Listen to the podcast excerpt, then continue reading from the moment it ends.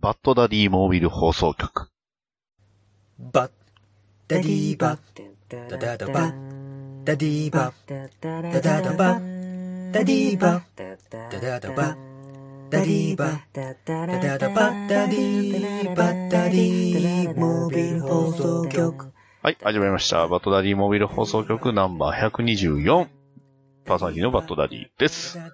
まあ、タイトルにもあります通り、例のあの方を呼んで、ね、えー一体何の話が飛び出すのかというのが非常に楽しみでございますが、さあどんな感じになるんでしょうか？というわけでやっていきましょう。バッドダディモビル放送局スタートです。ダディバダダダダダディバダダダダダディバダダダダバディバッタリダッタダダッタィバダデッタータッ放送局はいというわけで、えー、今回のゲスト有馬さんどうぞクリティカルヒートで一世を風靡しました有馬でございますびっくりしたパワーっていうかなと思ったんですけどパワーってあえて、まあ、あえてあえて新しい方ではなく今一番言わなくなってるやつ。はい。ですよと同じぐらいに言わなくなりまし言わなくなってますね。た。はい、どうも。ラッスンゴレライぐらい言ってない。そうですね。どう言ったんでしょう。はい。というわけで、ね、えーロバート・パティンソンと同い年の二人がお送りする。まあ、あの、タイミングとしては、あの、パティンソンと有馬さんは今同い年なんですよね。まあ、そうですね。で、僕がまだ、あの、誕生日来てないからっていう誕生日来てない そう。まあ、同じ学年ということで。同じ学年ということで、すごいですね。有馬さんと僕とロバート・パティンソンが3人こう、教室に並ぶってあったら面白いですね。これ。まあ、そうですね。全員強人という。そうですね。否定的ね。いやいや、まあ、いろんな、今回はね、日米二大ヒーロー映画特集ということで、はい。はい。ね。まあ一僕本目はストレンジを見てないんで、そうです。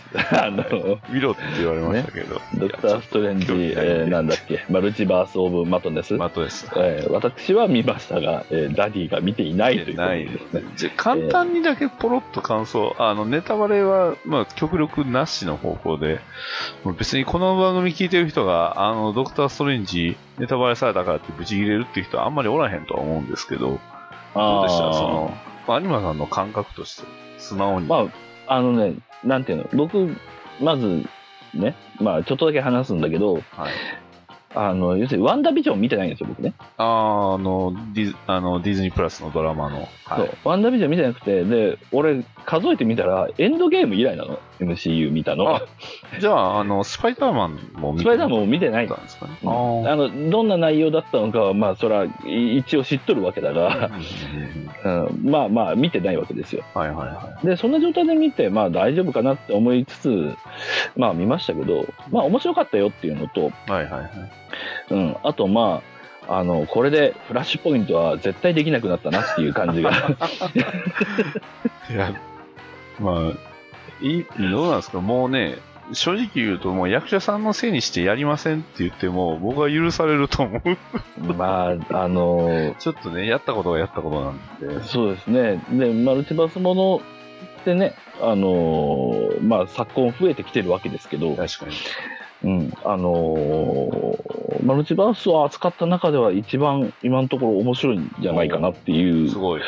うん、あのききれいになんていうのかな。交通整理がちゃんとできてるというかそのえ今どこ行ったのみたいなあの、はい。混乱がないという意味で、モンスターバース。うん、モンスタダーク、ーダークユニバースダークユニバース。ダークユニバースくんも元気にしてるといいんですけどどこに、どこにいるんでしょうね。どこ行ったんでしょうね。本今はもうね世界はねもう MCU 派と。モンスターバース派で真っ二つですから違いない。間違いないですね。そうですね。はいそこはもう否定、否定できない。まあ、そんなね、マルチバース化に、あの、待ったをかけるように出てきたね、えーはい先日公開されましたね、はいえー新ウルトラマン。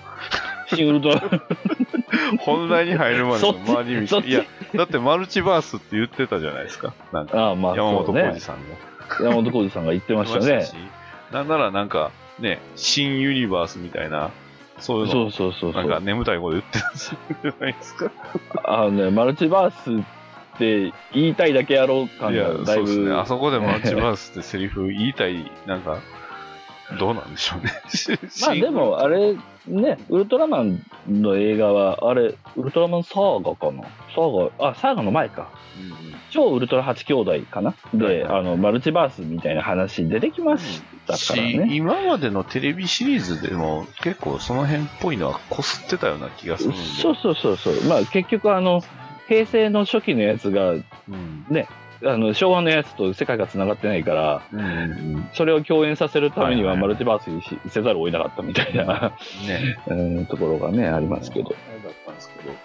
じゃあまあ、あとはザ・バットマン。ね。ザ・バットマン。えーはい。まあ、今回、ザ・バットマンと新ウルトラマンを軸に話していこうとは思うんですけど、ザ・ウルトラマン？何？なんだってザ・ウルトラマンは別のもんになるんでね。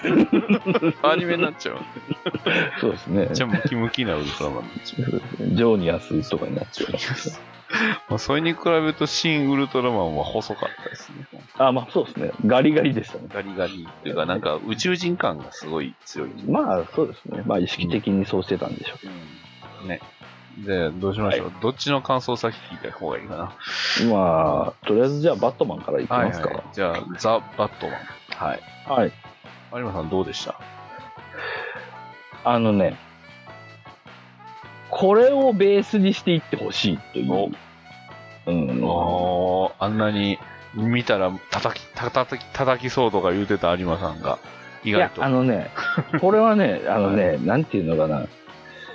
もう、あの、誤解を恐れず言うならね、うんあの、バットマンなんだから、これぐらい面白くて当たり前だと。いやー、そうです。うん。そういう意味で、だから、ここ、これがベース。これが、ロバート・パティンソン、バットマン大好きらしいですけど、はいはい。で、その、ちゃんと解釈されてるんだと思うんですよ、監督も含めて。で、そういう意味で、これがベーシックなバットマンだっていう、まあそういう意味ではザ・バットマンっていうタイトルはそのものだと思うんだけど、うんここをスタートにしていってほしい。あー、なるほど。冒険、冒険活劇の頃のバットマンロビンがね、あの、実写で出て、早80年ぐらい経つような気がします。80 年経って、やっとベーシックが生まれたというか。そうです。ままあ、もちろんね、あの、いろいろありますよ。ミスターフリーズも好きですけど、もちろん。そう。ただその、まあ、ね、探偵ものというか、ノワール、ノワール調の映画だったわけですけど、ザ・バットマンは。間違いなく。そう。で、やっぱみんなが言う通りね、その、僕らの知ってる、要するに、まあ、アメコミ好き、まあバットマン読んでる、うんと、ジ・アニメイテッドにすごく寄せてるというか、やっぱり。僕らが一番好きなバットマンを、うまい生み出してくれたなっていうの、その、やっぱり実写ではなかったですもんね、あんまり。そうなんですよ。あのどっちかっていうと、ー、怪人の部分がすごい強調されたのと、あと、若干のヒーローみたいな部分が強調されすぎてたので、まあ、えね、あの、各作品ですね、いろいろテイストはあったんですけど、うんまあ、ただ、えっ、と、バットマン VS スーパーマンか、っていう一つ前は、一つ前はバットマン VS スーパーマンそうでね。すね。はい。そう。まあ、バットマン VS スーパーマンももちろん面白いんだけど、やっぱり世間的に多分一番大きいのはノーランの三部作ですよね。はいダークナイトをそう。中心として。えービギンズ・ダークナイト、ダークナイト、ライジングはい。ですけど、あの、あれはどっちかというと、まあ、リアル化というか、そうですね。そう。あんまうん探偵的なものを、まあ、ほあんまっていうか、ほとんどですね、あんうん。ほとんど押し出さなかったそう。作品だと思うんですけど。ねまあまあまあ。そう、まあ、あの謎解きとかもありましたけどね、もちろん。ただ、謎解きがあればイコールノワールかっていうと、そういうわけではないので、うですね。うん、色調とかね、いろいろ雰雰囲気がありますから、そう。だからそういう意味では、これがバットマンだなっていう作品なのは間違いない。で、意外となんですけど、その、今までバットマン見たことない、し知らんかった人が結構見てるイメージがあったんで、感想とか聞くと、そこが結構、すごく、新鮮だったなって、このザ・バットマンって。結構だって、ターでもうん。意外と人が入ってね、バットマンにしてはっていうと言い結構ダークナイトライジングって何年前だって？いや、だってあれもでももう 10, 10年以上。10年以上前だもんね。だまあからそういう意味では、まあ、まあ、一世代前なうわけで、まあ、若い人を中心にね、あの、バットマンの単独の映画を、あの、ちゃんと見るのは初めてですっていうあちょうど人が10年前ですうんね。あ、ちょうど10年前2012ですか。年にライジング、ライジズが公開されてそうですか。うんああ、そうですか。そうですよ。あそういうね、まあ、その2年前にジョナ・ヘックスっていう作品もあったんですけど、ジョナヘックス界を思い出すだけですけどね。そうですジョナ・ヘックス会を聞いてください、それはね。そっちはそっちで。あれはあれでなんか、楽しめたら楽しめた。あれはあれで面白いんでいいんですけど、そうなんで、まあ、あの、新時代の、まあ、バットマン映画そうでとしてですね。まあ、あの、多分次、あれですよね、次やるのもう決まってるんですよね。ですね。2 2作目はやるん、そのまま続投でやってくれると思いますよ、特に。ロバート・パティンソンが変なことせんかったら。えーそう、変な、あのね、あのあのやっぱハワイで家宅侵入とかしなければ大丈夫だと思うんですけカップルの家に家宅侵入して、暴力振るったりとかせんかったら。ダメだよ。本当にもう、仮面。ライダー、仮面ライダー俳優とアメコミ俳優はやっちゃダメなことあるんだから。そう、そう。やっちゃダメなことあるんです。ヒーローなんですからヒ。ーローなんです。子供が見てるんですよ。責任重大ですよ。そうです。ね。そうですうんまあまあ、そんなわけで、まあ、あの、ロロバート・パティンソンさんはね、あの、割と、こう、こう、好感というか、いい、いい男というかね、そうですね。すごく。まあ、そういうイメージがだいぶありますが、うん。あの、あとはやっぱりね、それこそトワイライトとか、ハリー・ポッターとか、どっちかというと線が薄くてちょっと軽薄なイメージっていうのがついてたのかなと思いきやだから僕ね、元のイメージが、ほぼないんですよ。ないんですね。あの、この間のノーランの、うん。テネット、えーあテネット、うんテネットで僕、初めましてだったんですよ、あなるほど。そうそう。で、なんかいい男がおるで、と思って、いいあ、男ですこの人が次のバットマンなんですか、みたいな感じだったんですけど、ね、同い年。こすりますけど。同い年、同い年ですよ。頑張っていきたい。頑張っていきたいと思います。はい僕はままあ、そんな感じでですね。まあ、あれ、テネット見た？テネットはね、見てないんですよ。見てないの？テネット見た方がいいよ。わけわかんないから。うんいや、えートネットじゃなくて、その前のクリストファー・ノーランの何だったっけ？なんか、ノーランのその前は、なんだ？うんなんかはね、あの、なぜかあの、フォートナイトやってる最中にね、フォートナイトゲーム内で放送するっていうよくわからんことやってたんで、へえ。あの、なぜかね、か、あの、車の中から見るやつとかあるじゃないですか。あんな感じで、でっかいスクリーン、ゲーム内のでっかいスクリーンに映画を流すっていうね。へえ。インターステラーか。インスあインターステラーかインターステラーか忘れたんですけど、そう。それをやってて、面白いことすんなと思いながら。ただ、英語の字幕なしの、もう英語だけやったあ、まあ、そりゃそうだね。だからドライブインシアターみたいなのね、そうそうそう、ドライブインシアターみたいなのをうんゲーム内でやってて、これ未来やなと思いながら、それ未来だね。うん。あれ以来やってないですけどね。すごいよね。あの、レディープレイヤー1みたいなね。そうそうそう。そう本当です。いや、もっとやってほしいんですけどね、でも面白い企画ですね。まあ、まあ、インターステラーもテネットもね、面白い。まあ、僕は、あの、ノーラン三部作については、ああの、ガミガミ言うタイプなんで あれなんですけど。まだね、僕もガミガミ。ガミガミちょちょっと言うタイプなんであれなんですけどまあまあ、みたいな感じですけど。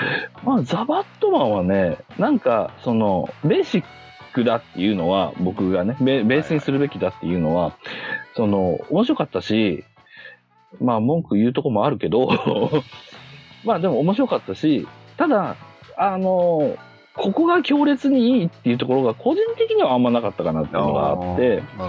その代わり、ここが強烈に嫌だっていうところもなかった。あうん、あの脚本上ここ変じゃないっていうところも一切なかったしあのオープニングのねあのなんていうのたか監視カメラ違うや、えー、と盗撮？あ映像から始まるみたいなまあ。ところも気が利いてるなと思って、ねそうそうあれ双眼鏡みたいなねあとなんだろうなよかった。えっ、と、ちょっとヴィラン好きとしていあの言っとくと、はい。えっ、と、ファルコーネカーマイン・ファルコーネが、カーマイン・ファルコーネがこんなにキャラ立ったの初めてなんじゃないかっていう。そうですね。そう、あれ俳優力もあると思うんですけど、ちょっと俳優さんの名前パッと出てこないけど、あの、トランスフォーマーでシモンズをやってた、シモンズ捜査官えをやってた人で、あの、トランスフォーマーだとすごい、まあ3枚目の役だったんですけど、あの、バッチリいやファルコーネに見えましたねです。かね、あの、あの荒野なんですけど、なんか、歯向かったり敵になるってなった瞬間に牙を向くというか怖くなるっていうのが。そう。あの、伊達男で、なんか人当たりいいんだけど、すごい冷酷という本本性はね。いや、マフィアというか、ヤクザだよなって感じでした。そうそうそうそう。あの辺がすごいリアリティがあって、うーん、いや、だからあの俳優さん僕、まあ、シモンズのの頃から好きなんだけど、うん僕は良かったなと思いますね。ファルコン、今まで見たファルコンネで一番好きかな。うんうん、コミックも含めて。あの、セリーナとの関係運動も、あれまあコミックからあるやつですけど、そう。まあ、それで言うとセリーナもね、いやー、セリーナが抜群に良かったですよ。良かったですね。えっ、と、女優さんの名前がパッと出てくる。あ、ゾイ・クラビッツ。はいそうゾイ・クラビッツさんはね、うん。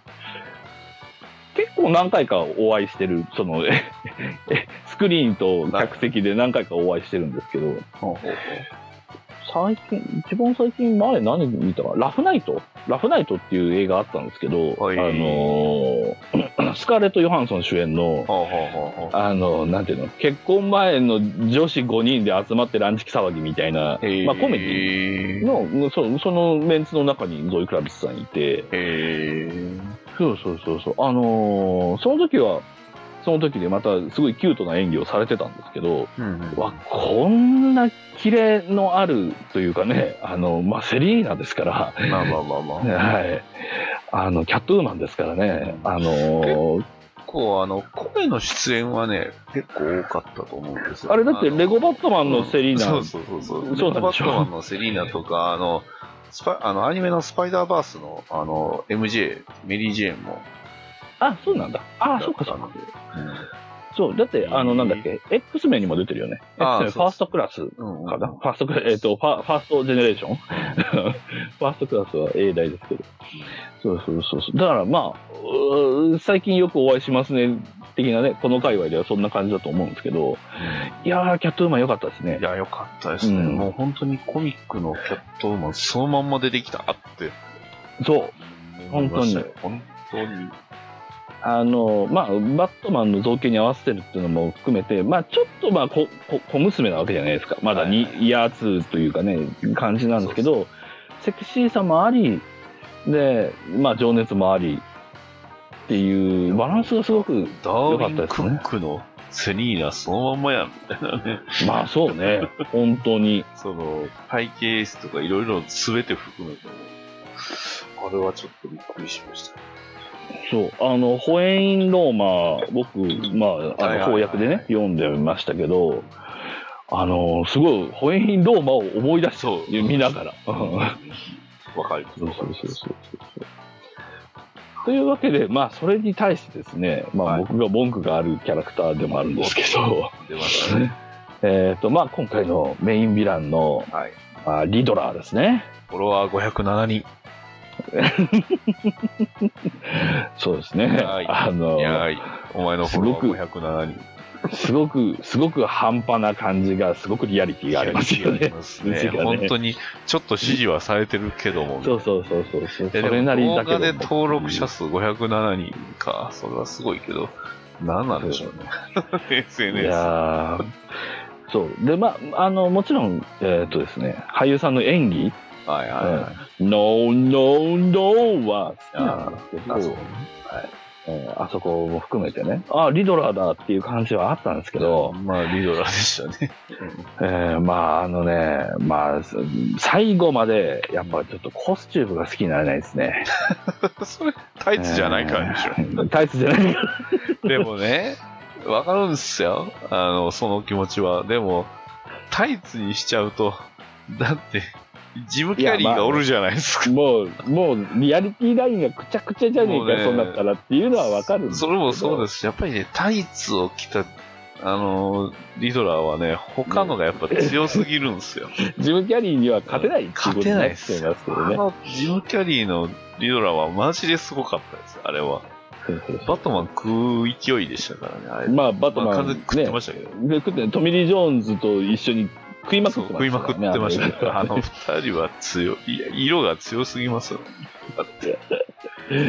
まあでもね、まあタイツじゃなくても、まあ、あの何、ススーツもあるじゃないですか、リドラーゴッサムがあるんですよ。ゴッサムのコーリー・マイケル・スミスのリドラーマジで良かったんで、そうなんです。ああ、なるほどね。あの、スーツのリドラーは本当に良かったし、ゴゴッサムのリドラーも良かったし、だから今回のあの、よくわからないテープでぐるぐる巻きリドラーも、他も全部そのか、確かに、なんですかね、避けるとするともうあれしかねえっていうのはわかるんですよ。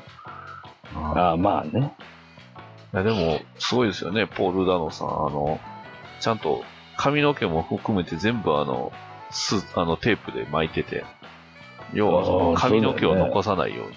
はいはいはいはいはい。そこまでしなくていいのにって、その、こだわりと。あのね、主演も含めて、あの、俳優たちが若干、あの、ゴッサムっぽいというか、はいはいはいあの、ちょっと狂気の息に、そうですね。うん、足、片足を突っ込んでる。で、それ、まあ、それだからね、あの、緊張感のある絵になったんだと僕は思いますけど、ねまあ、あと、ヴィランで言うと、ペンギンも良かったですね。いやー、あのペンギンの顔を見て、誰がコリン・ファレルと気づくかっていう話ですよ。いやー、顔全然違うもんね。全然違いますよ。だって、あれ、コリン・ファレルってと思って、ネットで検索してみても、全然違うもんね。違いますよ。全然違う。全然同じ見えないもんね。そう。まあ、特殊メイクなんでしょうけど、まあでも、まあ演技力はね、さすがコリン・ファレルっていうことところと、まああの映画内の立ち位置も、まああの決して、あの、セリーナやですね、だってヴィラン要するに4人出てるんですよ。ファルコーネ含めると。あそうですよね。多い、そ多いは多いです、多いは多いでしょ？毎回、まあ大体2人、まああの、ミスターフリーズの時3人でしたけど、ミスターフリーズ、ベインとか入れると、ベイン入れると3人でしたけどね、ベイン入れてそうですね。そっか もっといっぱいいるイメージありましたね、なんか。なんなら、あの時はね。そうそうバットウーマンもなんか、あバットガールが、バットガールもなんかヴィラン寄りやったような気がする。違う違いますよ。3対3でしたよ、あの時3は、ね。対3でしたそ。うそうそう。だから最初3対3だから多く感じるんだよね。6人だから、あの時。確かに。バトルが。全員なんかはね、ちょっと行かれてる感から。そうそうそうそう。今回一応ね、まあ、あ、そうか、でもセリーナ入れると5、あ、そうか。バットマン、セリーナ、で、ペンギン、リドラー、ファルコーネですから、そうそうそう。で、あの、全員にちゃんと見せ場があって、ありましたね。そうそうそう。ペンギンはペンギンらしい見せ場がちゃんとあっいて。やー、でもペンギンのあの、ドライビングテクニックはやっぱすごいと思いますよ。そう。あのね、そうなんですよ。もちろんペンギンも、あの、傘に仕込んだ銃とかでね、はい。戦うのもペンギンなんですけど、やっぱあのーなんていうのかな、武闘派じゃない感じ。武闘派じゃないですね。う んやっぱり段取りを、あのー段取りを武器にするという、やっぱ組織をそうそう武器にすそうそうるっていうのは、そうまさになんかペンギンっぽかったあそこのこう、車の中でこう、高笑いからのっていうところも最高でしたし、ちょっと笑っちゃいますよね、あそこね。あそこあの 4DX だったらあのペンギンの助手席ですからね。あ、そうなんだ。そう。めあの、4DX で映画いくつか見たんですけど、はいはザ・バットマンがダントツに良かったです。うんい。へー。これに関しては本当にあのジャンプして浮いてるような気分になりましたもん。あの、すげえなってなりましたよ。ああ、ぐしゃぐしゃ特にね、あの、うん、カーチェイスシーンがね。思わずペンギンと一緒にこうガッツポーズしたくなりますね。お客さんおあらんかったからちょっとしましたけど。あ、ちょっとしたんかい。いや、まあ、役者さんで言うと、まあ、でも、あと、まあ、ゴードンもアルフレッドも良かった。そうですね。アルフレうんッドのまあ役者さんが本当に。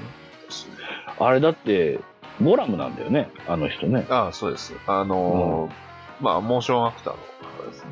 そうですよねホスパイダーマンホームカミングに出てたよね。ホームカミングに確か出てたんですよ。あの、ヴィラン、あの、中中ボスみたいな役はいはいです。そうそうそう。だからまあ、まあ、うん僕らはしもちろん存じておりますが、最初聞いたときはね、アルフレッドみたいな。ですね。なんなら、あの、ついこの前まであの、スノークやってましたからね。あの、ススター・ウォーズの新しいはいはいはいはい新三部作の方ですけど。いや、だから、全然イメージにないじゃないですか。やっぱね、歴代のアルフレッドと比べてもやっぱり。ねまあでも、ね、すごく人間味のあるアルフレッドをやっていて。なんか、こう、なんですかね、こう、戦ってきた人だな風感はすごかったですね。うん、うん。歴戦の戦士感があったんで、やっぱり、アースワンがすごく近かったよあの、前の、なんだ、バットマン VS スーパーマンの時のはいはいはいアルフレッド、えっ、と、あの人ですよ。ダイハードの人ですよ。ダイハード3のあの裸で踊ってた人ですけど。あの、あの人も、まあ、武闘派っちゃ武闘派。まあまあ、あの、今までの中では過激な方でしたけど。まあまあまあ。そうそうそう。でもね、まだ、やっぱ、ちょっと紳士感というかね。そうからそういう意味では、あれ、やっぱ、アルフレッドも威圧感がちょっとあるうんのかなっていうのが、でそこもすごく良かったですね。で、あと、アベマリア流れてね、ねあれがこう、全体のテーマにどんどん響いていくっていうのが、すごく良かったですね。いや最初、最初なんでアベマリアって思って聞いてましたね。ー、よかったですよ。でで、音楽もすごく良くて、あの、バットマンのね、今回のあのテーマも、であのーそうです、そうです、そうでです。そうです、そうです、そうですあれ、最初だから聞いたとき、あの、早々行進曲？あの、クラシックの。と。はいはいはい。ああれっぽいなーって、まあ、あの、同じ指摘されてる方何人か見かけましたけあど、の、うん。したらエンドロールの時に流れた曲が、あの、ソナタ・イン・ダークネスだったかな。だったああ、そうそうそうそうあやっぱり。り、ソナタなんだな。そうそうそう。だああ、でやってんだなってのと、あと、まあ、ニルバーナも良かったですね。そうですね。あの、すごいなと思いました。やっぱり、最初に流した時と、後半で最後に流した時で印象が変わるって、うん。そういういい作りしてるよな。まあ、カート・コバーンをイメージしてやったっていうふうにね、ロバート・パティンソンは言ってるみたいなんで、ニルバーナとバットマンって、あそこをつなげちゃうっていうのがす、まあでも、なんていうのかな、ある種どちらも、まあ、ものすごいポップアイコンなので、はいはいはあのカート・コバーンも。そうそうそう。だからそのアイデア力というか、それもやっぱり今までのバットマンになかったかなという気がしますね。い。あのテーマ、ニルバーナ聞いたら、まあ、もうあのバットマンしか思い浮かばなくなっちゃいましたね。サムいや、俺だって、俺だ、ニルバーナって知らなくて、あ、この曲ニルバーナなんだみたいな。ああ、そう、一番有名な CD に入ってるんですけどね、あれね。そうですね。あの、うんすあの赤ちゃんが水中にそうそうそう、赤ちゃん。んが水中にいるやつ。あの、スメルスライクティンスピリットとか入ってるやつですよ。そうそうあれに入ってる曲で、ちょっと聞き、聞き直さなきゃじゃんっていう感じがちょっとありますけもうアど。マゾンのミュージックでもずっと聴いてますね。いや、今回音楽良かったですね。音楽がね、めちゃくちゃ良かあー音楽良かったですね。僕はあの、ノーラン三部作の音楽全然好きじゃないんで、うん、そういう意味では今回は本当に良かった。うんった。そう。 Sonata in Darkness とかね。アンガー、え、ね、えーと、 Highway in Anger Zone でしたっけ？あの、ああ、ありましたね。高速道路のね、これはねカーチェイスシうん、サントラはちょっと、なかなか名盤なんじゃないかなっていういいと思いますし。はい。今だったらあの、レコードとか出てるんですよね。あ、まあそうね。ああいううんの、再生機レコ欲しいな。レコード、レコードプレイヤー買いな。欲しくなるな。レコードプレイヤーね、あの、あると癖になるよ。家にあると。ー危険だな。うん趣味を二つぐらいつぶ、なくさへん。あの、つぶさん限りは無理ですね。ただね、レコードプレイヤーも今、いや、まあ安、ピンキリだけど、レコードプまあレイヤーって。まあまあまそうそうそう。安いのだとね、うん別に2万、3万ぐらいで買えるからり。ますね。から、どっちにしろ趣味一つか二つは消さ、あの、潰さないとダメですいや、だってそれでね、バットマンね、うんザ・バットマンのサントラ聞きながら、お酒飲みたいであ、お酒あなた飲まないけど、飲めない。紅茶、紅茶飲みたいでしょ？コーコーヒー飲みたくなる。あ、コーヒー飲める。あの、ベリーを、新鮮なベリーを食べながら。で、あの、窓の外をね、全部あの LED のやつ、ブワーって映像を。ごいですね、あの技術。あんな撮り方するんだね。すごいね、今。あれ、そう。あれ、マジかって合成じゃねえんだ、みたいなね。ねそうなんですよ。そう、あれはメイキング見てびっくりしましたね。簡単に説明すると、もう、だから、パソコンの画面に背景映して、それで、あの、まあ、撮るようなもんですよね、簡単に。おうんそうそうす、すごいざっくり言うとそういうことなんだけど、バカでかくしたような感じ。そう。それがあん、ああいうものに見えるっていうのがすげえなって思う。なんか見えない気がするんだけど、いや、メイキング見てびっくりしましたね。びっくりしましたね。あれで、ねほとんどのシーンで使ってたんでしょうね、多分。うんなんでしょうね。あの、もちろんその、ね、いつものあの、えー、バットシグナルタワーとか、はいはいはい。ね、あとあの、メイキングちょろっと見たら、あの、えっ、と、カーチェイスのシーンもあれ、バックはあれ使ってたんで。ねあれだって車走ってないんでしょ、そう、あれ。車走らせてないです。すごいよな、あれ。でも確かにハイウェイを、要はその借り切るよりも、うん、あの方がいいわなってあります。いや、だから逆にさ、その、まあ、か借り切ってっていうか、まあ、ロケで、じ実物でっていうのも、それはそれでそこにリアリティがあるし、いいんだけど、それはそれで。で、ノーランはどっちかっていうとそういうことやりたがりだから、あれなんだけど、あ、こういう風に今やるんだっていうのがね、本当に、あの、で、なんだったら今、あの、大河ですか？はいはい、はい。鎌倉殿ですか？かなんかでもあれ、あの技術使ってるんでしょ？みたいですね。うん、す、すごい時代になってる。時代になっている。うん。いや、だから感心しきりでしたね、ザ・バットマンそうはで。すね。うん技術もそうでしたし、本当話の中でもよくぞ令和にこれをやってくれたという。うん。あのね、だからそういう意味で過不足なかっそうですね。た。うん。全部に満足できたんで、うん、すごくバランスも良かったで何回も見れるっちゃ見れる。す。そうですね。うん。ね、まあ僕らみたいにね、ちょっと、ば僕まあ、僕僕みたい、僕らっていうとちょっと若干語弊がありますけど、あの、えバットマンをあの供給し続けないと死んでしまう人には、あのあそうですね助かります。ええ見ときはとりあえずこれ見ときはなんとかこう落ち着くみたいな。えそうです、そうです、そうです。ああ、バットマン足りねえってなった時にそうこれをこう打ち込めば、あの、バットマンみたいにあの、液体を打ち込めばそうです、そうです。そうです元気になるみたいなね。あとは、あとはあれですよ。バットダディは心臓が止まりかけた時はミスターフリーズを見せれば復活しますから。いや、ちょっとミスターフリーズは復活まではいかないから。あの、バットクレジットカードのシーンで、うるるってなって、こう、心臓が動き始めますから。僕はどっちかっていうと、あの、サーフィンのし、あの、滑るシーンで川バンガーあ、ン瞬間ガーですね。いや、いや、言うなよ、言うなよって。うわ、言いやがっったまあ一番好きなシーンもあそこなんですけどね。た。わかる。川バンガーっていやいやいや、僕、あの、バットクレジットカード好きですよ。あーまあね、いや、僕も嫌いじゃないんですけど、あの映画はちょっとね、物語性とか、訴える部分がちょっとおかしいじゃないですか。最終的には学校、学校行かずに、あの、そうそうそう。な変なコスチュームを着て、悪党どもを街倒せばいいなって、そう っていうね。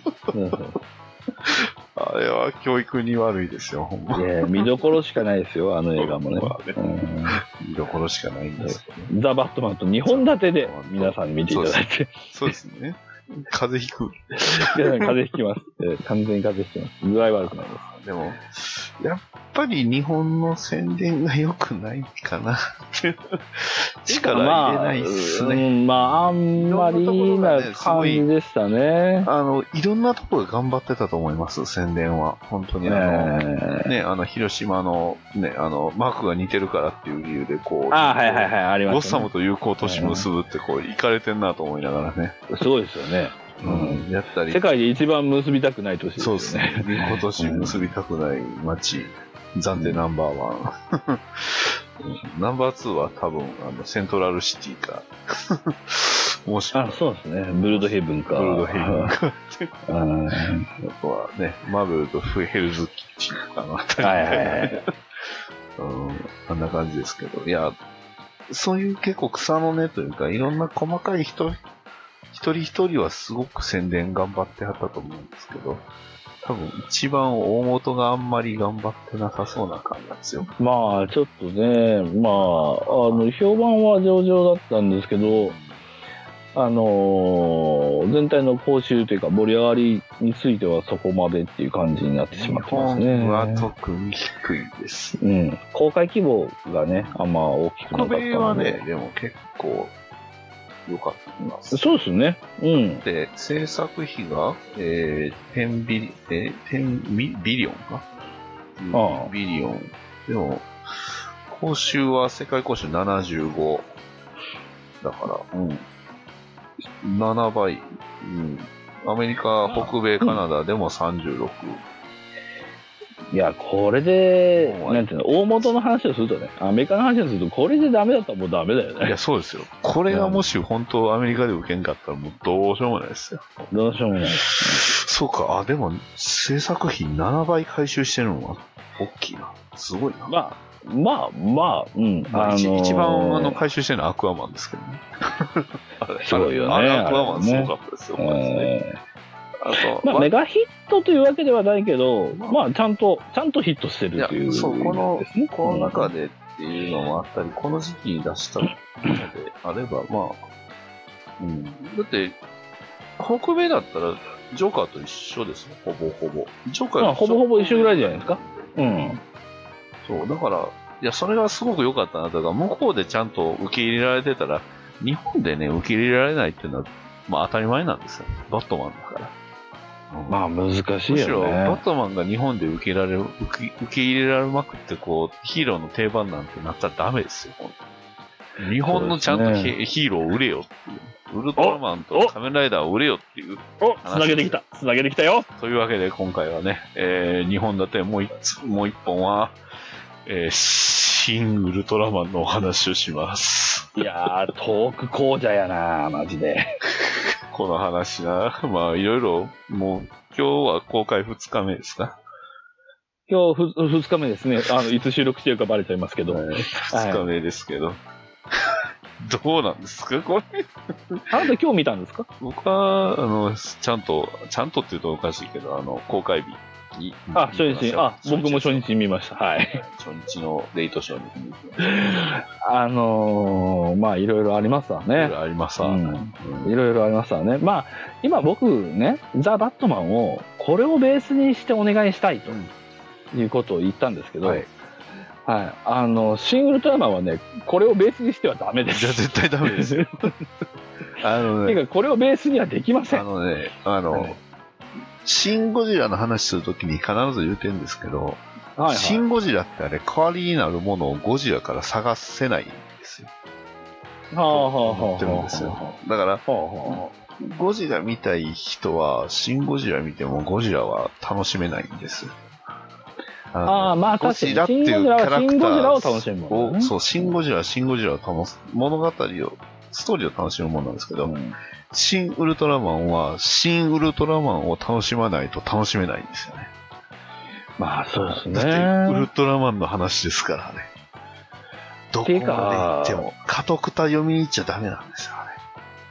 シン・ゴジラ、まあ、その、誤解が多いなと思うのは、もちろん、あの、あん同じ安野さんですし、で、シンってついてますし、あの、まあね、あの、竹野内豊さんが同じような役で出てきたりとか、うんするんで、まあ、繋がってんだか冒頭ゴっぽいやつ出てきましたけど。そうそうそうそうそう、あのね、あの、冷却で、あれ、パゴスでしたっけ？そう冷凍でやられてたのね。あと、そう、そう言って、ゴメスですけど、あの、さっき言うときます、あの、新ウルトラマンのネタバレを多分に含みますので、はい、はい。あの、ネタバレ遠慮しませんのでね。はい、ご了承ください。そう。あのーシン・ゴジラは大衆向け映画なんですよ。そうですね。はいそう。みん、だからヒット、まあヒットしたでしょ？シン・ゴジラってヒットしたじゃないですか、数字は。そう。なんだけど、シン・ウルトラマンは大衆向け映画ではないので。いや、ないです。あの、ウルトラマンを幼少の時に見て、あの、ウルトラマンが好きだった今の大人たち向けの映画ですね。そうです。っていうか、っていうか、まあそれ以外にない。庵野秀明がどれだけウルトラマンが好きかっていう。そうなんですよ。あの、だってメイン書いてあるんですから、そんなに人間が好きになったのか、ウルトラマン。そうそ。そうんなにウルトラマンが好きだったのか。好きになったのか、庵野秀明と。好きになってたのか、庵野秀だって冒頭のさ、冒頭俺すごく好きだけど、新ウルトラ Q のところ好きだけど、はいシンウルトラ Q ね。うん。新ウルトラ Q のところだってさ、あれ要するにさ、あの、何？話始まる前に何体も死とか過去に来ましたよっていうのと同じだもんね、シークエンスとしてはね。すそう、だからエヴァンゲリオンで、がどれだけ庵野にとって普通にウルトラマンだったそうかって。いう、あの、答え合わせみたいな。ところがありますから。そうですね。はい。そうそうそうそうそうそう。まあ、まあ、もちろん監督は樋口真嗣さんですね。平成カメラの。はい。平成カメラ、進撃の巨人。はい。進撃の巨人、隠し撮りでの三悪人。はい。はい。そうですね。日本沈没。日本人持つ。ね。ローレライン。はい。ロレライ。まあ、いい、いい映画もあるし、いい映画もあるし、ローレライン、ガチャパンほんまにな映画もありますがローレライはね、ありましたけど。まあ、でもね、あの、要するに、今言ったことを考えるとですね、はまあ僕、ウルトラマン好きなんですよ。うん。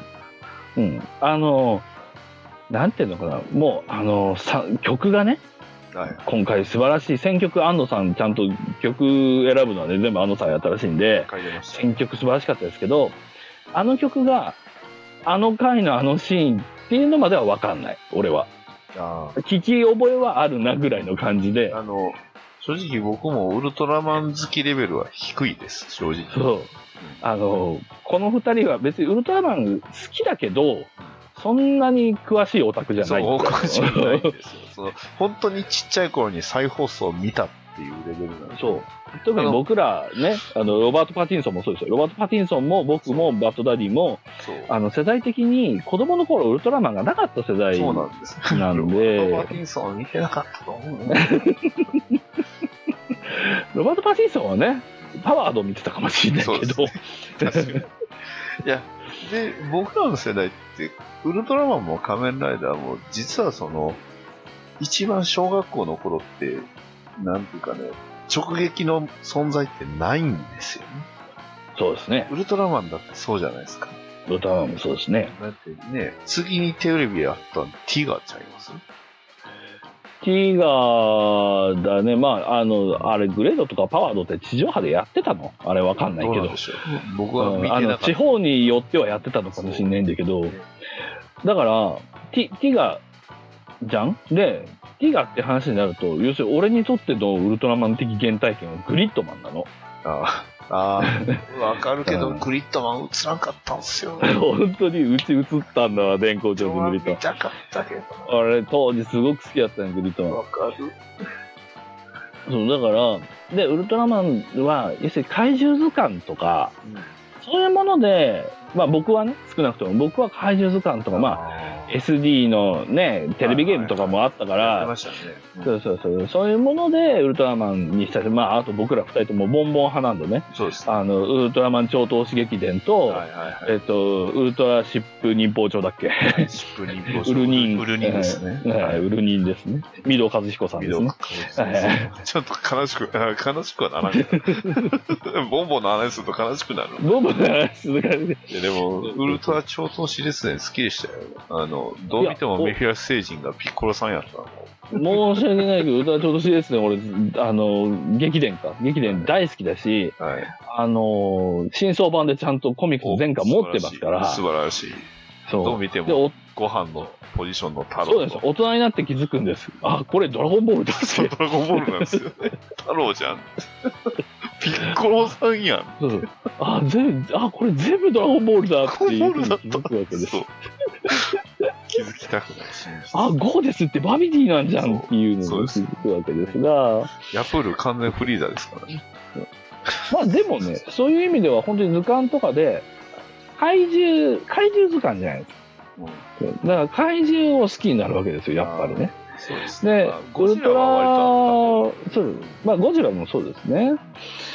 まあゴジラは僕ら世代は最初は何ビオランテ？一応。とそうですね。ビオランテ、キングギドラとかあのあたりちゃうそうだよね、あの辺だよね。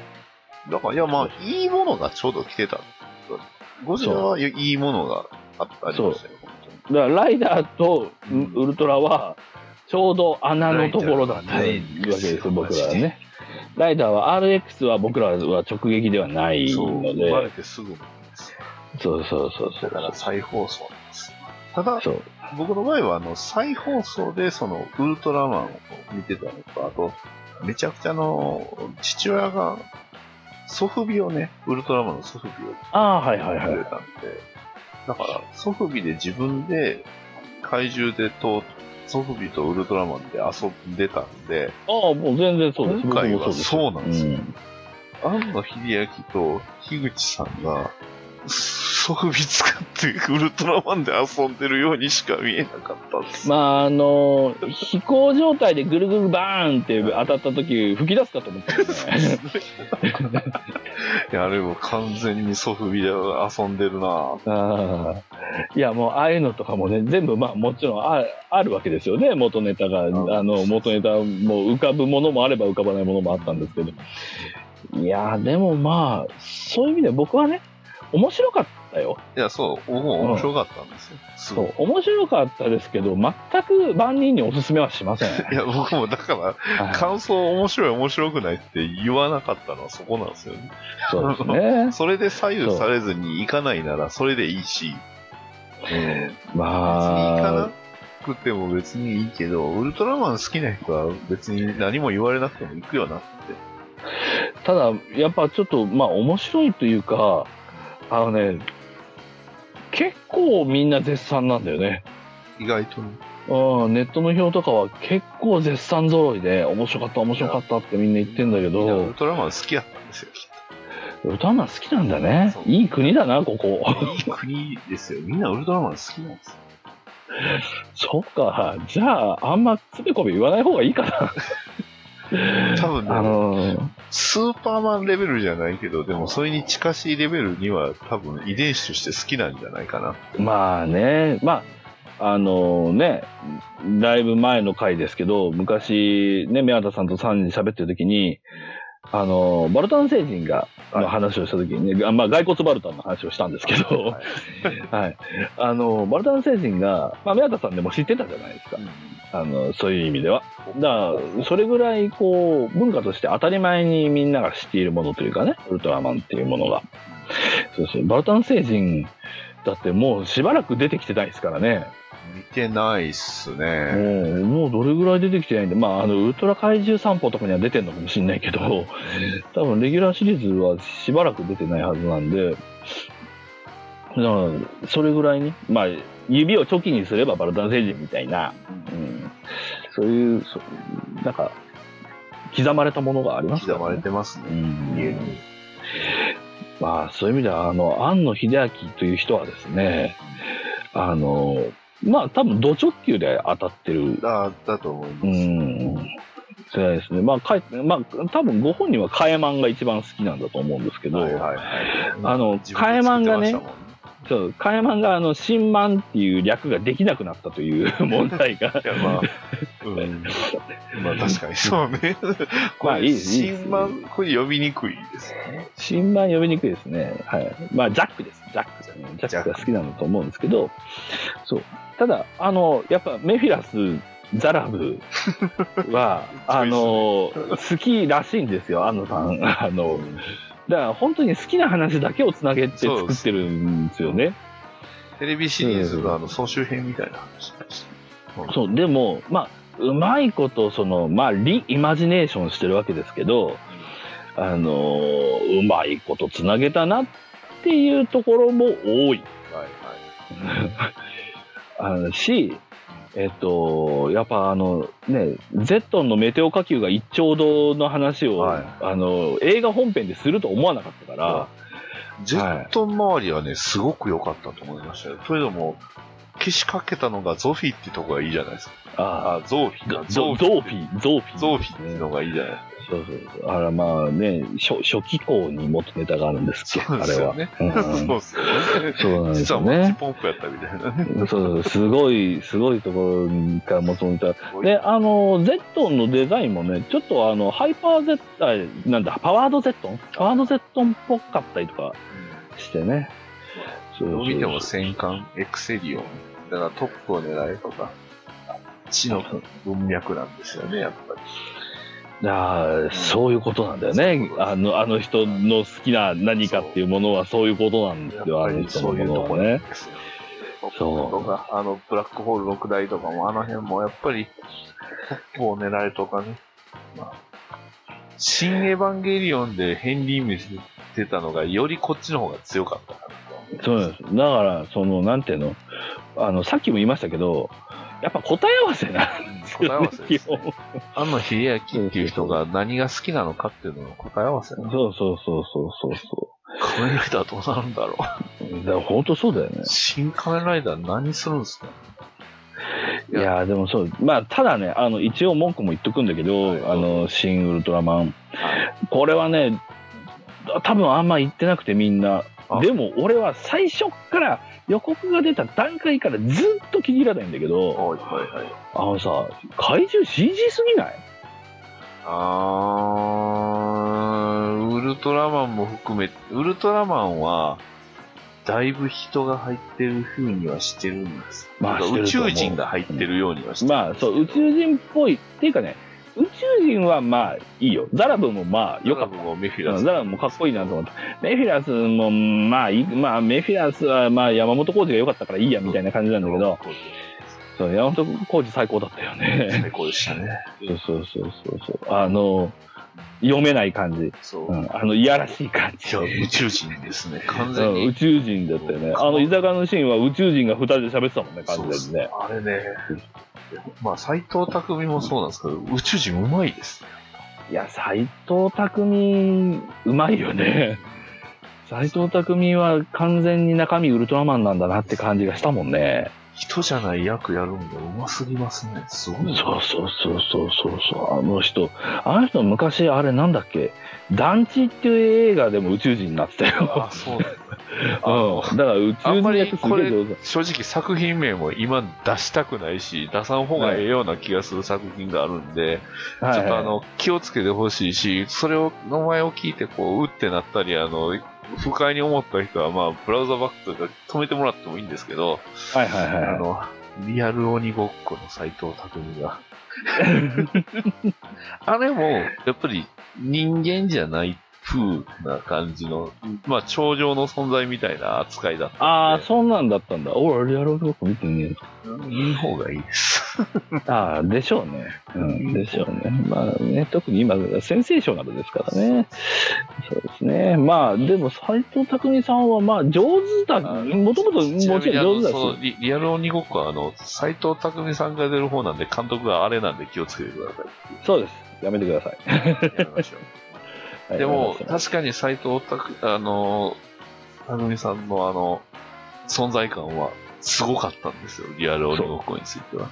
なんなら、その、その、え、ま、マリコさんよりすごかったぐらいの、あには、僕はすごく、これで、あれで印象深かったな。ーいや、でもね、さっき団地っていう映画の話もしましたけど、あのね、団地だとメインじゃない役なんですけど、斎藤匠さんは。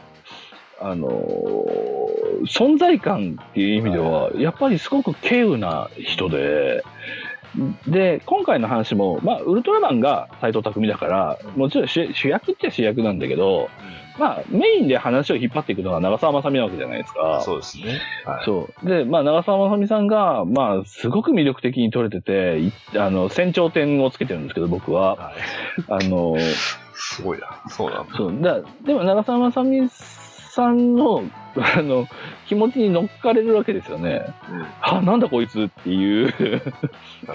何、何考えてんのあんたっていうのが、そうそうそうそう。まあ、俺たちもそう思ってたっていう感じがね、すごくよくできてて、そう。あの、斎藤匠は良かったんだけど、はい。まあ、CG なんとかなんなかったのかなもうちょっと。なんかね、まあもちろんゴジラは真っ黒だったし、んって思ったんだけど、ただ鎌田くんは真っ黒じゃなかったじゃん？真っ暗じゃなかったです。そう、でもさ、そう、あんだけ、そうそう、一応さ、現実にいるように見えたわけじゃん、鎌田くんは。それに比べて今回のネロンガとガボラの CG っぽさが、まあ乗れねえなと。ちょっと、ちょっと乗れ、まあなんかで、えー安野さんはデザインワークスなんですかね、のインタビューかなんかで、あの、自分だったらアニメーションから一から作り直すようなところもあるみたいなことをおっしゃってるみたいで、はいはいそう、まあそこはまあ、だから、あの、樋口さんが監督ですから、樋口さんに任せようと、ちゃん口出ししないようにしようというふうに意識したみたいなことをおっしゃってるらしいんですけど、はいはい。だから、やっぱその作り込みっていうか、あれで OK っていうのはちょっと僕は OK にはできないかなっていう気がするんですけど、ウルト新ウルトラ Q のところは、まあ白黒風にしてるのもあったけど、全部リアリティがそれなりにあったんだけどね。ゴメスは良かったですよ。そう、新ゴメス。ゴメスあの、し、うん。あの、襟巻きついてなくてよかったなと思いましそうそうそうね。そうねうんた。つじらすよ。あの、信そじらそれす。、それでもやるんじゃねえか、新ウルトラ2作った時に。いや、うん。信じらす。まあねいや、でも、なんだっけ、新チグリスフラワーとかさ、あれ、チグリスフラワー出てきたよね、あれ。マンモスフラワーって名前あ、マンモスフラワワーか。いやマンモスフラワーか。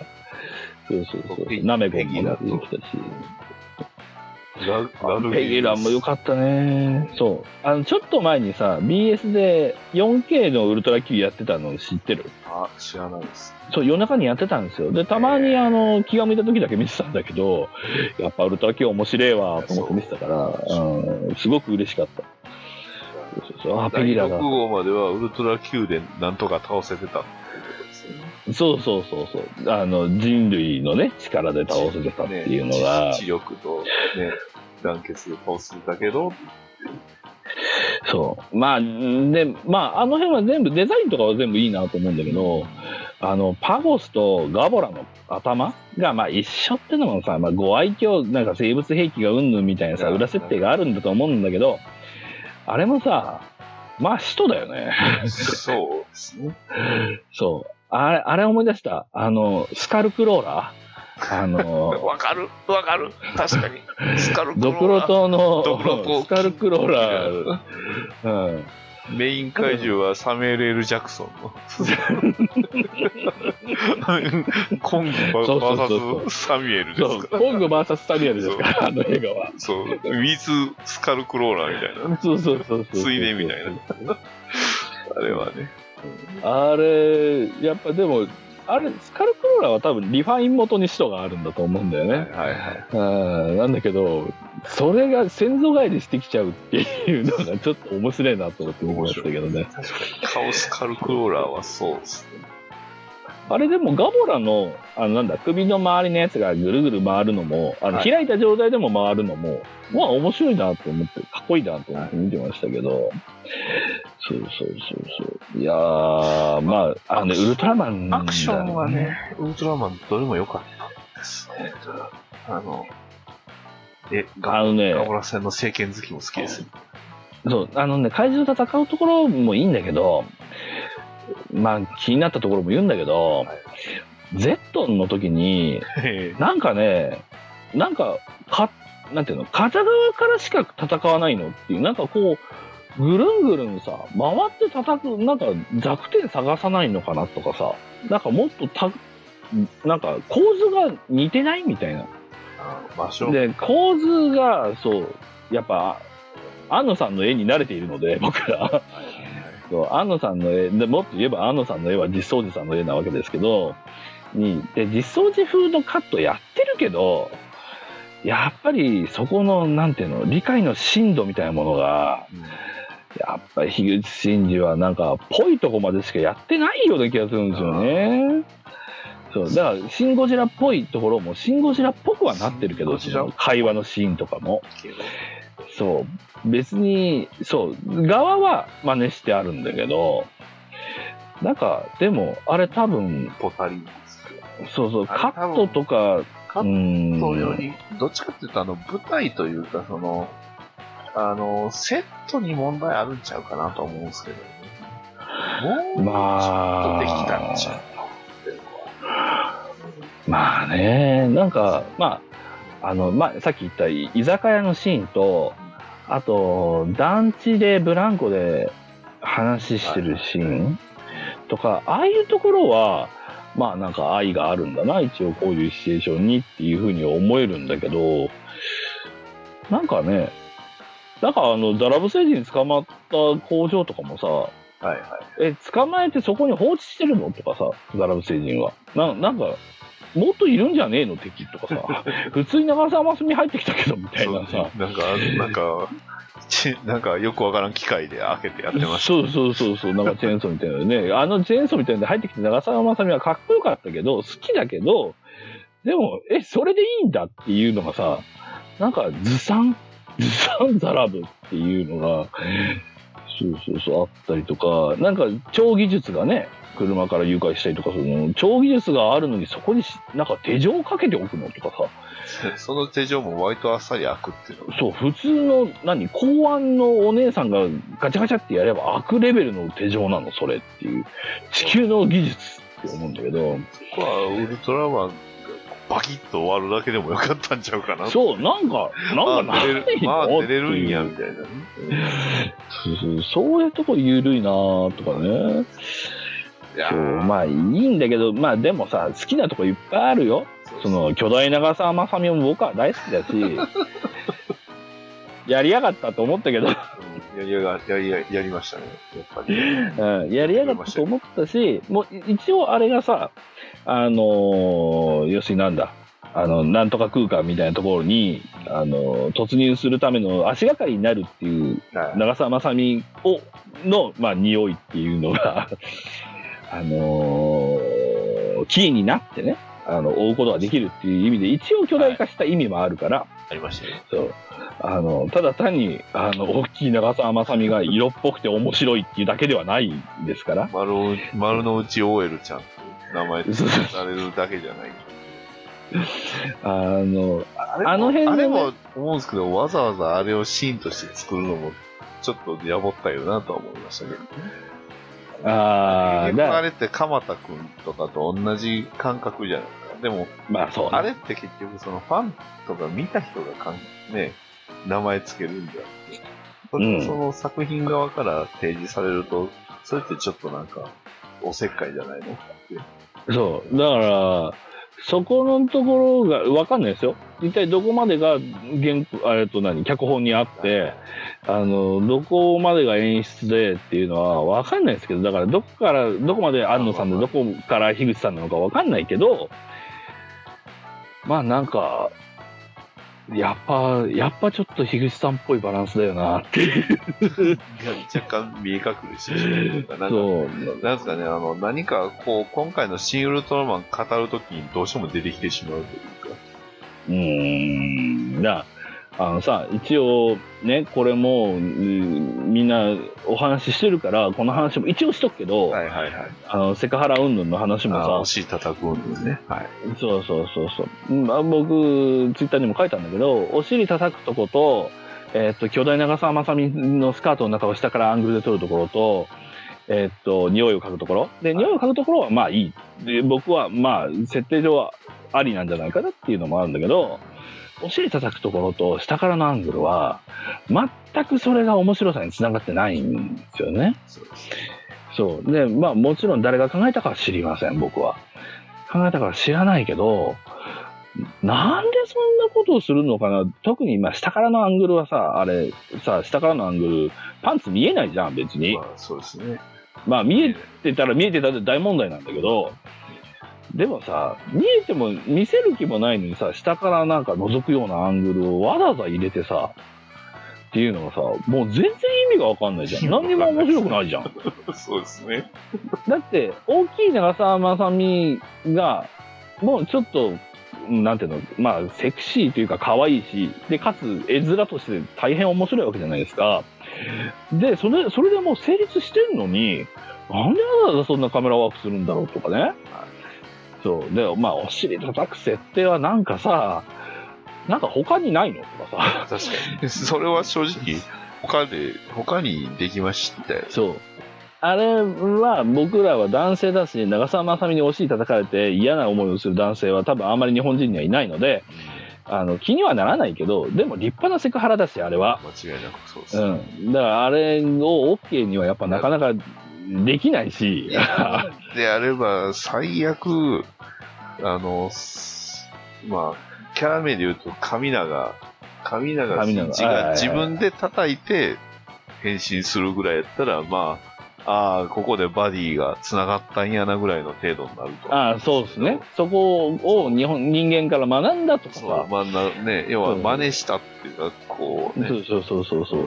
そういうふうに生きるわけでもない、別に。そうそうただ単に、そう、ただ単にそういう癖がある人っていうだけだから、特に何の意全味もない。然なんですよね、あれとかも。そう、だから、あの、セクハラとしてまずまずいし、そうですね。で、僕としては、そのセクハラが面白さに全く繋がってないのが、さらにまずいと思う。うん、なんか、なんか変って思う。なんかきつい、ちょっとそこら辺。うん。っていうところも一応言及しときますが、えっと、役者さんはすごくいいなっていう感じの、ささっき斎藤匠とね、長澤まさみの話しましたけど、えっと、有岡さん、平成ジャンプの、えー、有岡くんあが、はい。すごく、あのーうん、あのーまあ、に人気というか、まあ、す演技が素晴らしかったんですけど。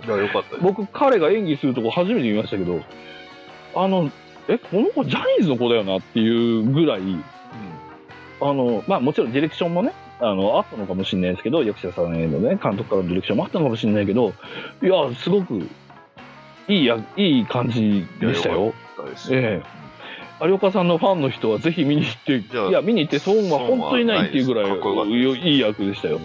あの、あの辺多分、あれですよね。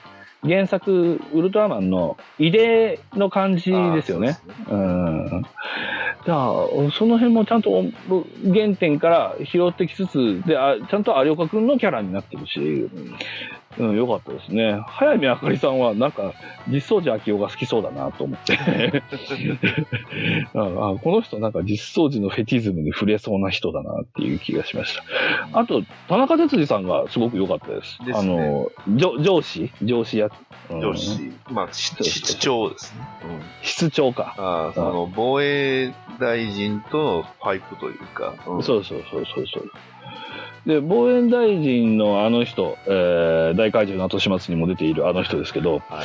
ああの人もね、僕、まあ好きな役者さんなんですけど、あのー何に出てるって言えばいいかな。昔、あー空気人形とかにも出てましたけど、まあ、あの、ああいう役で、ちょ、ちょっと3枚目というか、うん。ああいう役がすごく上手な人で、あの、政治家周りあの役者さんはさすがの人がたくさん出ていましたね。島田久作さんが、ついに総理大臣になっちゃいました。そう、総理大臣になりましたね、島田久作。あれは、ね、同じ人なんでしょうか？あ東京を滅ぼそうとしてた人。が、総理大臣になっちゃいましそうです。それにしてもこれは広すぎますって言ってた人が。たね。えっと、物語ね。加藤、加藤、やってたのに。そうそうそう。まあ、加藤康則ですからね。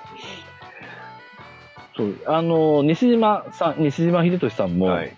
俺、あのね、西島秀俊さんは、初対面、西島秀俊のファーストコンタクトが、うん怪奇大作戦セカンドファイルだったんで、はいはいはいはいはいははいい。あの、すごく、その印象が強くて、だから、つぶらや関係の映画にまた出てくれて、すごく嬉しいです。すごくいい役でした。僕はもう次の仮面ライダーブラックサンの主役ですからね。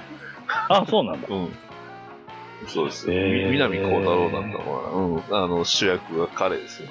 ああ、そうなんだ。いや、どんな感じなんやろうなえーいや、西島さんかっこいいんだよな西島さんと竹野内豊がいるだけで、だいぶ絵力が強いなっていう感じがするもんな。で、宇宙人みたいな山本浩二は宇宙人でした。そう。山本浩二、よかったね。山本浩二が一番評判いいもんねそうですね。。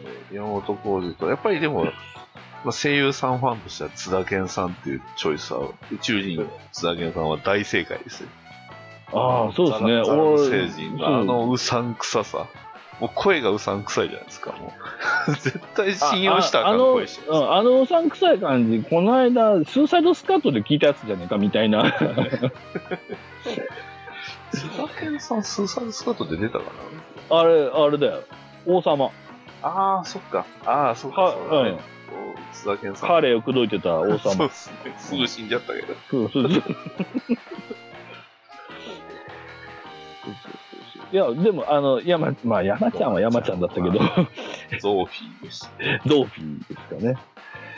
そうそうそうそう。いや、でも、なんていうのかな。だから、これぐらい語り尽くしたいぐらい、まあ、そういう意味では好きなんだけど、まあ好きが好きですよ。うんで、ね、ちゃんとそのテーマの、そんなに人間が好きになったのかっていう理由も、正直ウルトラマンとしては好きか嫌いかもまだ分かってないっていうオチだったじゃないですか。まあ、もちろん、そうですね。そうそうそう人間が結局分からないからこそ知りたくなったっていうことは、それは興味を持ったから、ゾーフィーは、ああ、そんな好きになったんだっていうセリフだったんで。で、あれもさ、なんていうの、うすごくいいなと思うのは、あの、あれ何？第5スターダストがさ、ウルトラマンゼロやったのって何の映画だっけ？あれ。えっとえウルトラゼロじゃない、えー、なんとか、ベリアル銀河帝国？違うか。その一つ前か。前ですね。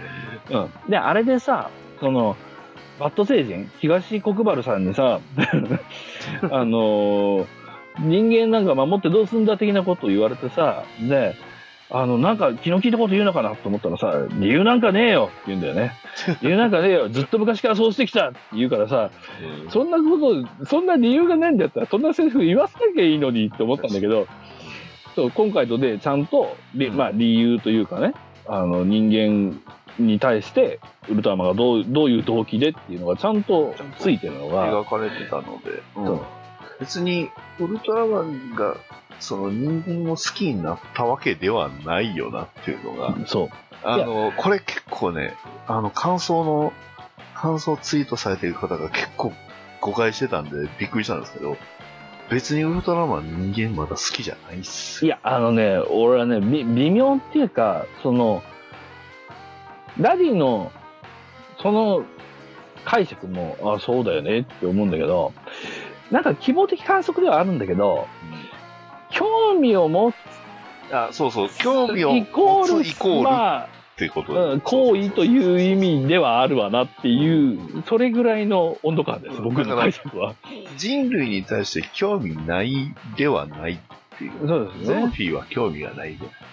うんだから好きになったのかっていうセリフにはなったけど。あ、でもここは宇宙人語だよなって。そう。だからうまく訳せてないのかもしれません。はい。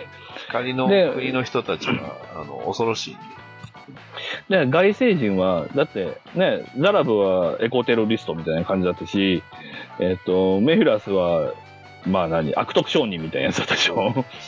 そう。で、ゾフィーはあの、ありさまですから、だから外星人から見たに地球人っていう視点もね、あの、ちゃんと聞いてると思いました。あの、要するに昔のウルトラマンっていうのはさ、宇宙人は別に侵略してくるんだよっていうものじゃん。そう、そこに理由とかじゃねえから、でもそこに、あの、安野さんなりにというかね、まあ、すごくオタク的な視点で、SF 好き的な視点で、まあちゃんと理由とかそういうものをそう、くっつけていくっていうのが、非常に面白いし、非常に二次創作っぽい。うん。いや、あ、そうですよ。あ、そうそうそう。あの、冒頭にも言いましたけど、シン・ゴジラはないけど、シン・ウルトラマンはあるんですよ。あの、キングウルトラマンっぽいもの。あの、全39話のウルトラマンがね、ああ、そうですよね。あるんですだから、シン・ウルトラマン見た後に何見たらいいかっていうと、あの、ウルトラマン全39話を見ていただいたらそう、ですね。そう、うん。ウウルトラマン1039は見ればいいそれし、それが、うんそう、あの、安野さんが一番喜ぶと思うんですそうよ。そうえ だと思います。あと、ついでにかあの帰ってきたウルトラマンを見てもらえれば。そうそうそうそうそう。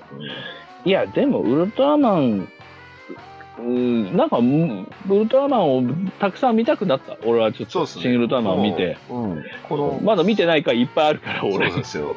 もう一回、とりあえず全39はこれ見た、見見た方がいいよなって。そういや、まあ、なんだったらその前にウルトラ Q 見なきゃいけないけど。確かそうウルトラ Q もでもね、だからさっき言った通りね、4K で BS でやってたのに。で、俺多分初めてちゃんとペギラの回を見たの。ああ。そう。こんな怖え怪獣だったんだ、ペギラみたいな。トラッそうク基本結構怖いっすよ。そうそう、結構怖いんだけどね。で、あの、カネゴンの回とかも、はいはい。なん、もう、わけわかんないじゃん、カネゴンの回とか。すごい不条理だからさ、あの回とかも。だからすごく面白いんですよ、ウルトラ Q って当時のね、まあ、あのーアングラ文化みたいなのも入ってるんだと思うんだけど、多分。不条理劇みたいなさ。だから、ウルトラ Q、ウルトラマン、ウルトラセブンですね。で、えっ、と、怪奇大作戦、はいマイティジャック、えーで、帰ってきたウルトラマンと全話見るのがおすすめで。そうですすね。あの、新ウルトラマン的なものが欲しい人はそこがあるっていうのは、いい。ことだと思いました。そうです。新あとまあゴジラ的なものはね、ちょっと探すと結構難しいというか。うんまあ、そうね。あの、日本の一番長い日とか見れるとそうそうですね。そやっぱそっちになっちゃう そっちになっちゃいますね。とかね、あの、なっちゃう。もしくは、何がいいだろうな。まあ、エヴァンゲリオンでいいかってなっちゃう。まあ、そうね。はい。あの、新、あの、4, 4作品見てください。そうですねっていう話になっちゃうから。それ考えると、まあ新ウルトラマンはちゃんとウルトラマンがあるから。うん。ここは割と、ウルトラマンだからね。そうなんですよね。ウルトラマンなんですよね。で、まあ、です続編作ってほしいなっていうのと、ね。あと、うん新仮面ライダーがめちゃくちゃ不安やなっていうのがね。いや、だから、でもね、僕思うのはね、あのーこれもちょっとまた聞きで申し訳ないんだけど、あの、樋口さん曰くね、庵野秀明は怪獣映画には別にこだわりがないと。だからシン・ゴジラはすごく、あの、こだわりがないからこその面白さがたくさん出たっていうようなことを言ってたらしいんだよ。で、それで言うと、シン・ウルトラマンはこだわりしかないじゃん。こだわりの塊です。うん、こだわりしかないじゃん。だからそこの、庵野さんの思い入れの差なわけじゃん。だから、安野さんってどれぐらいライダー好きかねっていうのは、だってゴジラだってさ、普通に好きだと思うよ。多分。まあ、そうで、ねライダーも、多分平成ライダーちゃんと全部見てるよ。安野さん。普通にスキーレベルだと思う。ということどれぐらい何をややるのかなっていうね。石森章太郎が書いた、あの、仮面ライダーを映画化するならこうしたいっていう、ね、絵コンテみたいなね、漫画があるんですよ。ほうほうほうほう。アマゾンのね、端末についてたやつがね、ある。一回だけ読んだんですけどね。うん。あれそのままやるんちゃうかなっていう読みと、あと、あ小説版仮面ライダー1961をそのままやるんちゃうかなっていう不安もあり、どうするか。あ。まあ、ね、抜け人的な感じでやるんじゃないの、リアルにっていう、あの、観測とかも流れてたんですけど、はいはいあの、俳優さんがね、何人か出られる方がまた発表になったみたいで、手塚徹さんとか、ね。また出るみたいなんですけど、シン・ゴジラ以来でね。いやー、ライダー、新ライダー、まあ、僕ちょっとライダーは、さらに俺文脈ないんで、ずっあとー。僕はどっちかというと、ライダーの方が、うんああ、そうなの。まあそうです強よね。いから。ライダーはね、初代は何話か何話か見てるはいはい。あとはマイティライダーズしかわかんないみたいな。SD やないですか。ぐ RX のらいの主役で V3 にあの彼女を取られるやつ。そうそう、仮面ライダーって、かたくなに呼ぶやつ そうそう。ドクトルゲイがね。ドクトルゲース。そうそう有馬さんなんか、仮面ライダー X とかね、ストランストロンガーとか好きそうなんですけどね。そう、あのね、なんか、ぶ、1話だけとかは見たことあるの？多分コマサンダーの回とか、このコマサンダーってあれスーパーワン？あれ。ああ、覚えてないな。なんか、アマゾンも、モグラ獣人の回が悲しかったとか、そういうのは覚えてるんだけど、なんかね、あんまり、こう、文脈がないんだわね、ライダーは。だから、なんか、ただ、多分ね、有馬さんストロンガー好きになりますよ。特にあの敵のね、ブラックサタンとデルザー軍団っていうあの2種類。ああ、わかります。デルザー軍団は、絶対デルザー軍団絶対好きだと思います。うんそうそうそうデルザー軍団は、一人一人が幹部級の力を持つ。はいはいはいそう。あああいう感じ好きですそう。そうあそうそうの、マジレンジャーの冥府十二神みたいなの俺好きなんで。ああいうやつら好きなんでね。デルザー軍団はいいですよ、本当に。いや、だから、まあでも、新ライダーにデルザー軍団出てこねえと思うけど、出てはこないですよ。まうんあ、さすがにでもダパンプの一機も出てこないと思うんですけど、いや、まあね。ザ・ファーストがね、こんなんでしたよ。いや、でも、見、見たい。あの、結構、やっぱ、その怪獣好きとしてはさ、はいウルトラ Q、ね、新ウルトラ Q もさ、含めてさ、うん。ああいう風にやっぱ出てくると上がるから、普通に。あの、ライダーも、怪人いっぱい出てこねえかな、ね。いや、雲男と、そう。八いや、どこまでやるかだよね、ライダーは。狼、えゾル大佐を足して、そゾル少佐大佐やったら少佐やったかなゾルタイ、ゾルタイ、ゾル大佐を足して終わりか。わかんないですよ。あの、地獄大使が出てきて、地獄大使に本郷大使が体をいたわれよって去っていくかもしれないし。あ仮面ライダー1号のオチがそうなんでした。ー衝撃でしょ。すごいね。藤岡弘がね、あれですよ、あの、この前亡くなったあの俳優さん、誰だった？大杉蓮さん？大杉蓮さんにね、体をいたわれよって言って、こう、去っていくっていう終わり方なんでね、すごいなんかしみじみとするとか、ちょっと辛いなって、ああ、しみじみしちゃうね。しみじみしちゃう映画でした。いや、仮面ライダー1号は別の番組で喋ったんで、それはまたそっちを聞いていただいたら、うん、まあでも、新、新シリーズ、その、カタカナの新って、えっ、と、まあ4つ目がね、ライダーになるわけですけど、はい。次何やるかね？新、バットマン？新野蛮？誰が元？あーだ、だ、それをやるなら、新ゴレンジャーの方がまだいい。ああ、新シシトリアンがいいかな。シトリアン？か。シトリアンか？もっと叩かれそう。まあ、ポアトリンでもいいですよ。お花見カバちゃんですよ。そうそうそう新ポアトリンが果たしてどれぐらいお客さん入るかは知らないですけど。ライオン仮面でしたっけ？あの、なんかやってませんでした？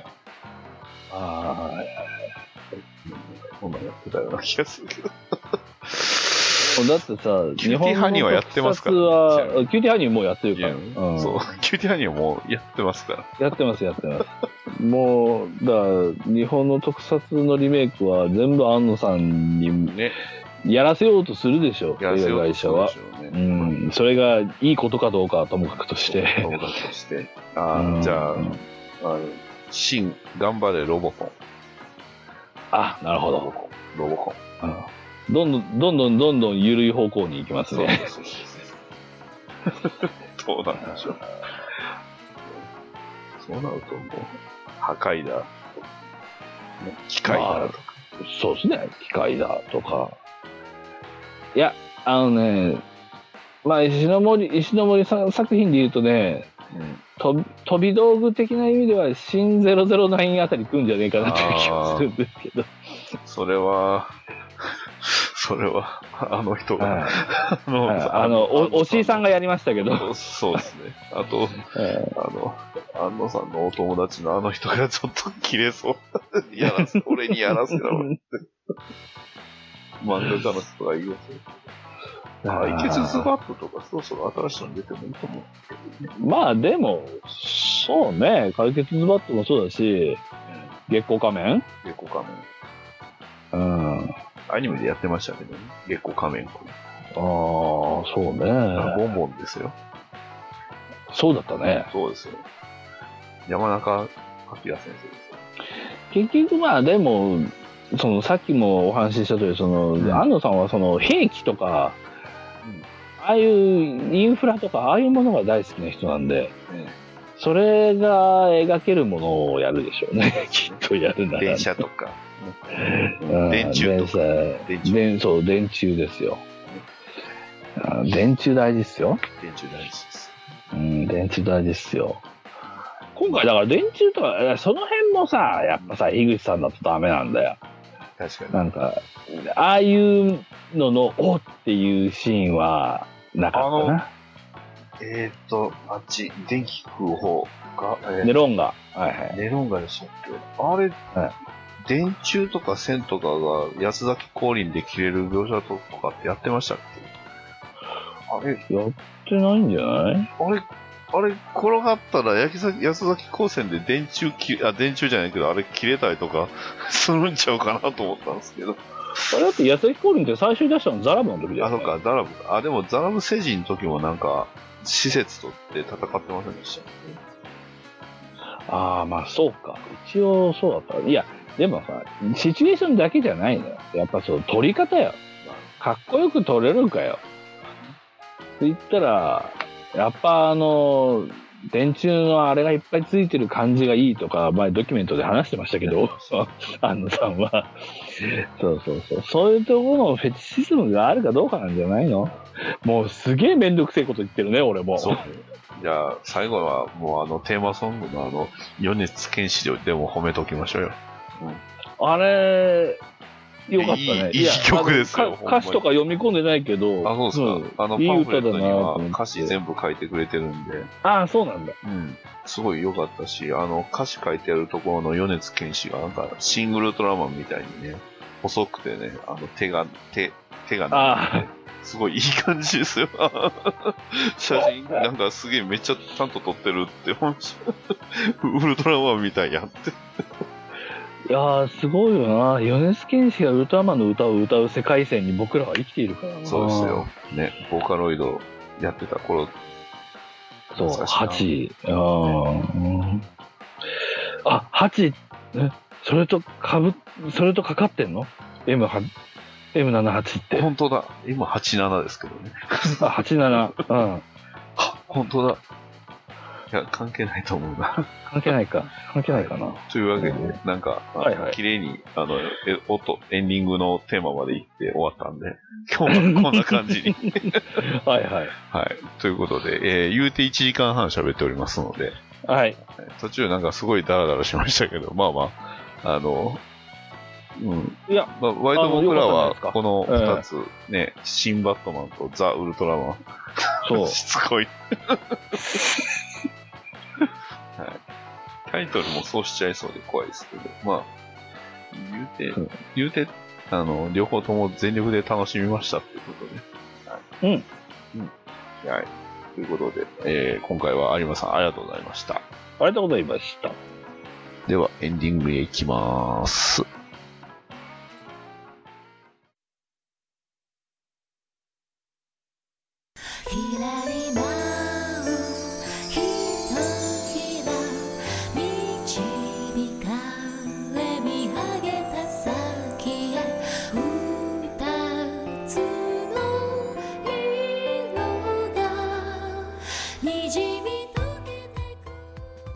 はい、エンディングです。はーい、お疲れ様です。いろいろお疲れ様です。本当いろいろ喋りましたけど、あの、全然関係ないですけど、あの、トム・キングのバットマン・キャット・ウーマンが、あの、そろそろ、えー6月12日に、あの、あれです完結って書いてます、ついに完結ですかジューンジューンって書いてますね。だから6月に完結みたいですね。いやー、トム・キング、忙しいんだろうね。だってつ、今だってキリングタイム同時進行でやってますし、あれですよ、あの、今度のスーパーヒューマンターゲットどうなったんだよ。いや、まだやってますよ。いや、ヒューマンターゲットは、あの、宮田さん会って、な、え、言ったっけな？あ、そう。リングかな？それかあれ、撮った後だったかな切り散らかしちゃってたんで。まあ、それはそうやろうな。思いましたよ。それ、あれは切り散らかすでしょ？うん。いや、まあ、ね、おしゃれ、おしゃれにあの、ねあの人を切れさせる。そうです。いやあの、宮田さんは、の真骨頂はキレゲーですから。切れ毛ですけど。ええキレゲーですトム・キングがやっぱ一番ね、宮田さんを切れさせるのが上手い人なんでね。そうそうそう。だから、いつかトム・キング特集で宮田さんを呼ぶべきですよ。いいですずっと切れてるかもしれない。そうそう、ずっと切れてるっていう。一番面白いところが取れますよ。はい。まあ、あの、そんなトム・キングがね、あの、今度あの、スーパーマン描くみたいですよ。ああ、まあいいですね。あスーの、パーマンもね。スーパーマンという、どうなんですかな。あの、今、ジャスティスリーグが死んだじゃないですか。死にましたな。死にましたね。なんか、なんか、なんか、一一応導入見ましたよ。あの見ましたダダーククライシスの、はいとデス・オブ・ジャスティス・リーグだっけ、はいはい、デス・オブ・ジャはいスティスリーグ。読みましたよ。はい、死にまししたね。た。ええあのーまあ、イベントの導入としては、ああ、なるほど。まあ、割と想像通りではあったけど。い、や、想像通りでしたけど、ででもオリバまあーマジやばないですか？ちょっと、オリバー本当にこれって、まあね、まあね。うん、一人ぐらいは思いっきり行きまましたけど。思いっきり行っちゃいましたけど。あで、まあね、あの、フリーコミックスで、あの、その後の話をやるっていう、あの、冒険出てましたけど、振り込みダウンロードでき、まあ、できるけどよ。まあ、振り込みはちなみに僕、あの、紙でちゃんともらいました。ああ、そうですか。あの、いいっすよ。あの、モシュ・ディック・グレイソン。ね。ナイトウィングことあディック・グレイソンが模試をするっていうのは、解釈通りでしたよ。いやーまあでも、まあ、ダーククライシス、面白くなるといいな。うん。ですね。だっていろんなね、それこそ後継ヒーローというか、バットマンもついにね、あの、ティム・フォックスのバットマンが本格的にゴッサムで活躍するんで、うん。こう結構ね、メインのヒーローたちがいない状態の話って俺、好きというか、名作が多いと思うんですよ。はいはいまあ、52もそうですけどそうです、ね。うん。あの、クライ・フォー・ジャスティスとか。はいはいはい。まあ、えーなんならあの、フォーエバー・イービルもね、やっぱり、まあそうね。うん。だからまあ、ね、普段、なかなか脚光が当たらないキャラも、出番が多いといいけどなぁと思いますけど。という、まあ、あの、番組の都合上、ちゃんとコミックの話もしましたところで、うんえーね、ノルマを達成しました。はい。えっ、と、有馬さんにはね、えーなんか告知なんぞをやってもらって、はい。あ、告知ですか？はいえーっと、じゃあちょっとすいません、お借りしまして。どうぞ。えーっとですね、来たる、えーっと、5月の19日ですね、えーっと、名古屋のですね、えーライブシアター金色ザメという、えーまあ、ライブハウスがあるんですが、そちらでですね、えーっと、コミック原作映画とテレビで見るのにちょうどいい映画というタイトルでですね、はいえーっと、映画の話を、えーツーマントークということでしてきます。お。えーお相手は、えー、ナンバーベニズルの林人生さんと、えー一緒に、えー19時半から、えーやってきますんで。そうです。ポッドキャストで言うとね、アメコミ情報番組、アメキャスというね、番組がありました。かつて。はいはいはい。僕はそこにゲストで出るのがこう夢だったんですが、はい。僕一回出ました。はい、ゲストで。はい。まあ、その林人生人生さんとですね、えっと、2年半前に、まあ、ちょっとコロナが始まる前にですね、一回映画の話をツーマンでやったんですけど、まあ、それの第2弾ということで、なるほど。えー第1弾で、えっと、次回のトークテーマとして出した、テレビで見るのにちょうどいい映画というテーマと、まあ、コミック原作映画ですね、なるほど。をあーテーマに話をします。